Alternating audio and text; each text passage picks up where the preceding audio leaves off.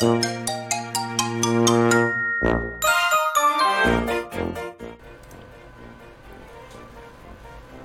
はい、どうもこんにちは。医療法人大川歯科医の大川光平です。じゃ今日もお昼の無料相談スペース、えー、ボリューム24、24回目になりますので、えー、お話ししていきたいと思います。で、このスペースは、えっ、ー、と、日頃が、あの、歯に関することとか、悩みがあれば、あの、気軽にご質問いただいて結構です。はい、で、今日のテーマなんですけど、あの、みんなありがとうっていうテーマでお話していきたいと思います。で、えー、まあ、何がありがとうかっていうと、まあ、僕はあの、医療法人を運営してるんですけども、やっぱりこう、日々ですね、あの診療にた、えー、携わっておりますけど、やっぱりそこでですね、こうふと気づくと、まあ、いろんな人の力で支えられてるんだなっていうのはすごく実感するところあるんですね。で、それも、まあ、変なし、できるようになったっていうのも、あのまあ、自分のこの、えー、歯科医療に対するこの熱量とかね、姿勢とか考え方っていうのは、まあ、やっぱり年々変わっていくんですけど、やっぱりこう、あの自分だけ己の力でなんかややっているみたいな、まあ、そういった時期ってまあ誰しもあるんですけど、まあ、そういったのがだんだんとこうですねこう少しずつ変わっていったっていうのもあるのかなというふうに思います。なので、まあ、仮にですけどこれを聞いてくれた、まあ、若い先生というかこれからの先生の、えー、スタッフとのこう接し方っていうところで何か少しでも参考になればなというのであのお話していきたいと思います。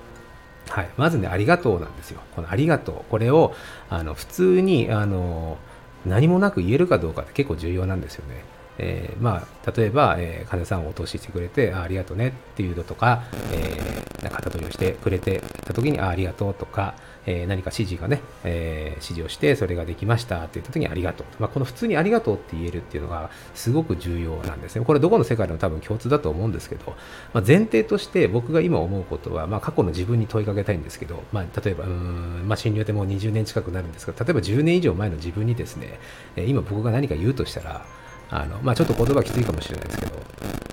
お前の力一人じゃ何もできないよっっていうのをやっぱ伝えたいんですね、まあ、実際そうなんですよ。でもその頃ってあの、まあ、変なし自分はもう何でもできると。患者さんの思いの大体答えられるし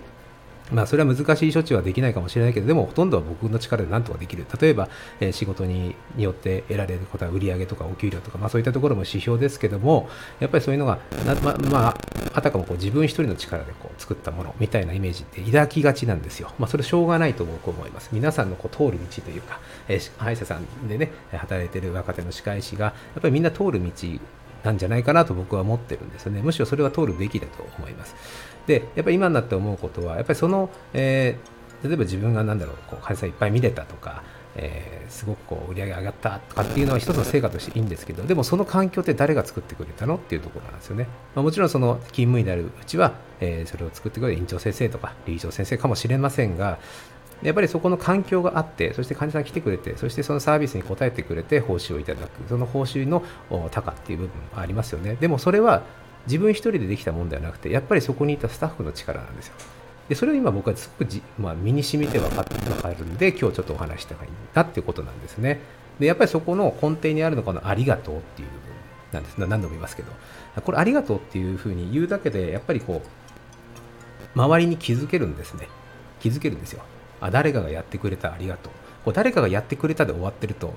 気づかないんですよ。誰がやってくれたか分かんない。つまり、まあ、結果的には自分でやったみたいな、まあ、錯覚にとらわれるんじゃないかなと思うんですね。まあ、実際僕自身もそうだった、過去にそうだったんですよね。まあ、それでこうスタッフともね、こういろいろこう、なんか揉めたりもしましたけども、やっぱり今思うのは、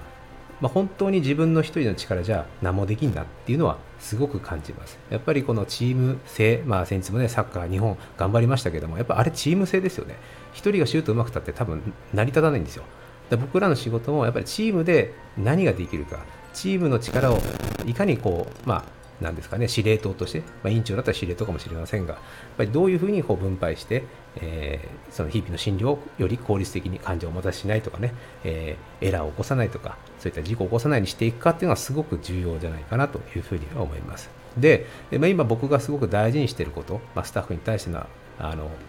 気持ちもそうなんですけどやっぱりこの利他の心っていう言葉があって、まあ、これは仏教的な要素ですけどやっぱり他を利する心っていうんですか、まあ、自分ばかりなんかすごく良くなるっていうのはこれで多分やっぱあんまりうまくいかないんですよ、はい。まあ、例えば病院がまあ繁盛してですねなんかすごい院長先生ばっかりがこうなんかすごいこうなんですか贅沢をしてでスタッフは全然こう何もこう還元されないみたいな、まあ、そういう組織もしかしたらあるかもしれないんですけど多分今は僕が思うのはそれ多分絶対うまくいかないんだろうなというふうに実感してます。なんでかっていうとやっぱりコミュニケーションがまずないんですよ。だって前提として僕俺がやったからみたいな、えー、ポジションだとやっぱりあの面白くないですよね、まあ、そこで働いてくれるスタッフも多分面白くないと思うんです。だからやっぱりどうやったらスタッフが楽しめるかどうやったら安心して環境で仕事できるかどうやったら、えー、今目の前の仕事に興味を持てるか。やっぱりそれをね考えないと、えー、いけないというか考えてあげることでやっぱりこうチームとして、えよりこう成熟していくんじゃないかね。だから、あのまあ、リタの心、つまり自分じゃなくてその、そこにいるスタッフ、もしくは患者さんもそうです、そこに関連する、えー、まあえー、技工所さんもそうですけど、やっぱりこう、まあ、もう一つ散歩よしってこともありますけど、やっぱりそういうふうに自分以外の人たちがいかにこう、えー、プラスの印象で働けるかどうか。これがね結構、まあ、ある種こう原理原則だし、えー、うまくいく法則なんじゃないかなと思います。やっぱりどうしても歯医者っていうのはあのどうしても目の前のスキルというか技術とかそういうところにどうしても注目するんで、それはまあ当たり前ですよね。それができなければ、あのやっぱり仕事として成り立たないので、やっぱりこう職人寄りな部分があるんですよ。そうするとやっぱ職人として頑張らなきゃいけないんで、いろいろ勉強したり実習したり、講義を受けに行ったり、えー、セミナー行ったりやるんですけども、でもそこともう一つやっぱりこう人間的なこのマーケティングというかマネジメントってすごく弱いんですよね。やっぱりこう一匹狼の部分があるんで、チームになったら全然なんかこう、ね、うまくこう適用できないって結構あると思うんですよ。やっぱそれも僕も今いろんな人の力を借りて自分のこうなんか尖った部分っていうんですか、えー、今までこうなかなか触れなかった部分っていうのを自分でこう、まあ、反省というか、まあ、そういったのをしながらやっぱりこう、まあ、組織としてチームとしてうまくこうできないどうしたらいいみたいなことを考えながらやっている中で、まあ、今日のありがとうっていう部分についてちょっとお話をねえー、させていただきました。はいまあ、最初にもちょっとお話ししましたけど、これからこう歯科医師として頑張っていこう、もしくは開業したいっていうふうな、えー、思う方がもし聞いてくれて、ああ、よかったななんて思ってくれればいいかなというふうに思ってます。はい